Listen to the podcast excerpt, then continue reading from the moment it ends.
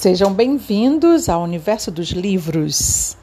E hoje vamos começar mais uma empreitada de leitura. Vamos ler em três partes o livro Morte e Vida Severina de João Cabral de Melo Neto, um alto de Natal pernambucano. Hoje vamos à leitura das primeiras cinco partes do texto. O retirante explica ao leitor quem é e a que vai. O meu nome é Severino, não tenho outro de pia. Como há muitos Severinos que é santo de Romaria, deram então de me chamar Severino de Maria. Como há muitos Severinos com mães chamadas Maria, fiquei sendo da Maria do finado Zacarias. Mas isso ainda diz pouco. Há muitos na freguesia por causa de um coronel que se chamou Zacarias e que foi o mais antigo senhor dessa sesmaria. Como então dizer quem fala, ora vossas senhorias? Vejamos, é o Severino da Maria do Zacarias, lá da Serra do Costela, limites da Paraíba. Mas isso ainda diz pouco. Se ao menos mais cinco havia com o nome de Severino, filhos de tantas Marias, mulheres de outros tantos afinados Zacarias, vivendo na mesma Serra Magra e o sul em que eu vivia. Somos muitos severinos iguais em tudo na vida, na mesma cabeça grande, que a custo é que se equilibra, no mesmo ventre crescido, sobre as mesmas pernas finas, e iguais também, porque o sangue que usamos tem pouca tinta. E se somos severinos iguais em tudo na vida, morremos de morte igual, mesma morte severina, que é a morte de que se morre de velhice antes dos trinta, de emboscada antes dos vinte, de fome um pouco por dia, de fraqueza e de doença é que a morte severina ataca em qualquer idade e até gente não nascida. Somos muitos severinos iguais em tudo e na sina, há de abrandar estas pedras, suando-se muito em cima, há de tentar despertar a terra sempre mais extinta, há de querer arrancar algum roçado da cinza. Mas, para que me conheçam melhor vossas senhorias e melhor possam seguir a história de minha vida, possa ser o Severino que em vossa presença emigra encontra dois homens carregando um defunto numa rede aos gritos de: Ó, oh, irmãos das almas, irmãos das almas, não fui eu que te matei, não. A quem estás carregando, irmãos das almas, embrulhado nessa rede? Dizei que eu saiba. Há um defunto de nada, irmãos das almas, que há muitas horas viaja à sua morada.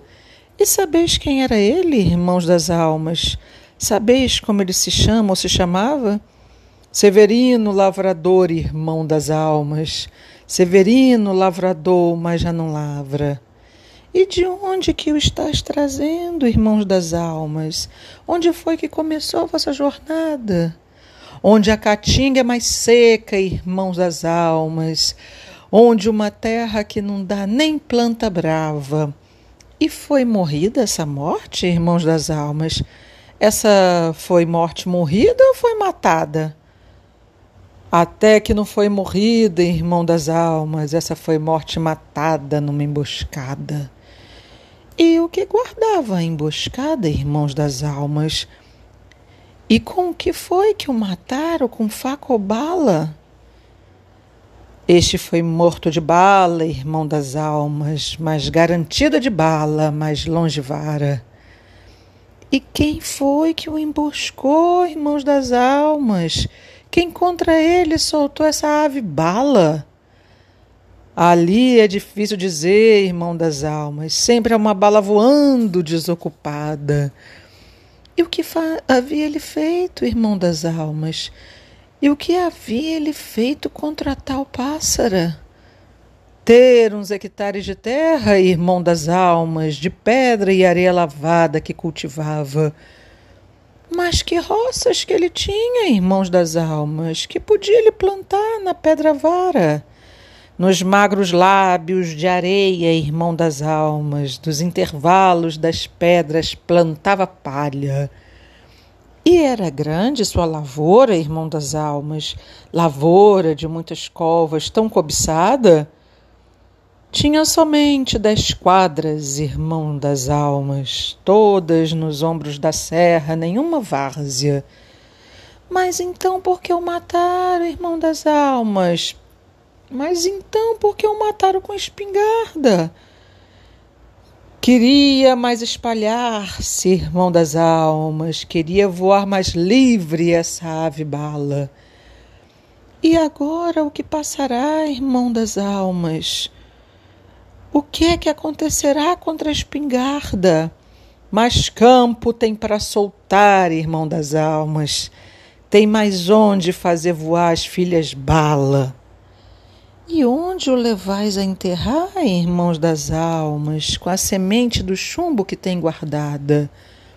Ao cemitério de Torres, irmão das almas, que hoje se diz Toritama de madrugada.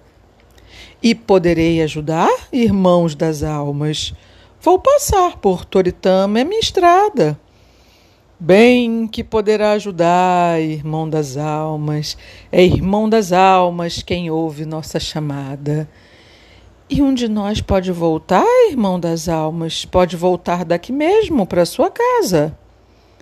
Vou eu, que a viagem é longa, irmãos das almas, é muito longa a viagem, a serra é alta. Mas sorte tem o defunto, irmãos das almas, pois já não fará na volta caminhada. Toritama não cai longe, irmão das almas. Seramos no campo, seremos no campo santo de madrugada. Partamos enquanto é noite, irmão das almas, que é o melhor lençol dos mortos, noite fechada. O retirante tem medo de se extraviar porque seu guia, o rio Capibaribe, cortou com o verão. Antes de sair de casa, aprendi a ladainha das vilas que vou passar na minha longa descida. Sei que há muitas vilas grandes, cidades que elas são ditas. Sei que há simples arruados. Sei que há vilas pequeninas, todas formando um rosário cujas contas fossem vilas, todas formando um rosário de que a estrada fosse a linha. Devo rezar tal rosário até um, o mar onde termina, saltando de conta em conta, passando de vila em vila. Veja agora, não é fácil seguir essa ladainha. Entre uma conta e outra conta, entre uma outra Ave Maria, há certas paragens brancas de planta e bicho vazias, vazias até de donos e onde o pé se descaminha. Não desejo emaranhar o fio de minha linha, nem que encerrede no pelo hirsuto dessa caatinga. Pensei que seguindo o rio eu jamais me perderia. Ele é o caminho mais certo de todos, o melhor guia. Mas como segui-lo agora que interrompeu a descida? Vejo que o Capibaribe, como os rios lá de cima, é tão pobre que nem sempre pode cumprir sua sina. E no verão também corta com pernas que não caminham. Tenho de saber agora qual a verdadeira via. Entre essas que escancaradas frente a mim se multiplicam. Mas não vejo almas aqui, nem almas mortas, nem vivas. Ouço somente a distância, o que parece cantoria.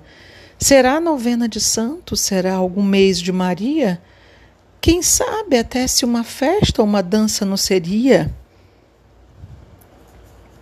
Na casa que o retirante chega, estão cantando excelências para um defunto, enquanto o homem do lado de fora vai parodiando as palavras dos cantadores. Finado Severino, quando passares em Jordão e os demônios te atalharem perguntando o que é que levas, dize que levas ceras, capuz e cordão, mas a Virgem da Conceição finado Severino, etc.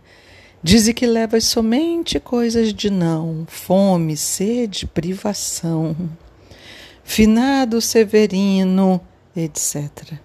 Dize que coisas de não ocas leves, como caixão que ainda deves. Uma excelência dizendo que a hora é hora, junto os carregadores que o corpo quer embora Duas excelências, dizendo é a hora da plantação, ajunta os carregadores que a terra vai colher a mão. Cansado da viagem, o retirante pensa interrompê-la por uns instantes e procurar trabalho ali onde se encontra. Desde que estou retirando, sua morte vejo ativa, sua morte deparei às vezes até festiva só a morte tem encontrado quem pensava encontrar vida, e o pouco que não foi morte foi de vida severina. Aquela vida que é menos vivida que defendida, e é ainda mais severina para o homem que retira. Penso agora, mas por que para aqui eu não podia? E como Capibaribe interromper minha linha? Ao menos até que as águas de uma próxima invernia me levem direto ao mar ao refazer sua rotina? Na verdade, por uns tempos para aqui eu bem podia e retomar a viagem quando vencesse a fadiga. Ou será que aqui cortando agora minha descida já não poderei seguir nunca mais em minha vida? Será que a água desses poços é toda aqui consumida? pelas roças, pelos bichos, pelo sol com suas línguas? Será que quando chegar ao rio da nova invernia, um resto da água do antigo sobrará nos poços ainda? Mas isso depois verei. Tempo há para que decida. Primeiro é preciso achar um trabalho de que viva. Vejo uma mulher na janela. Ali, que se não é rica, parece remediada ou dona de sua vida. Vou saber se de trabalho poderá me dar notícia.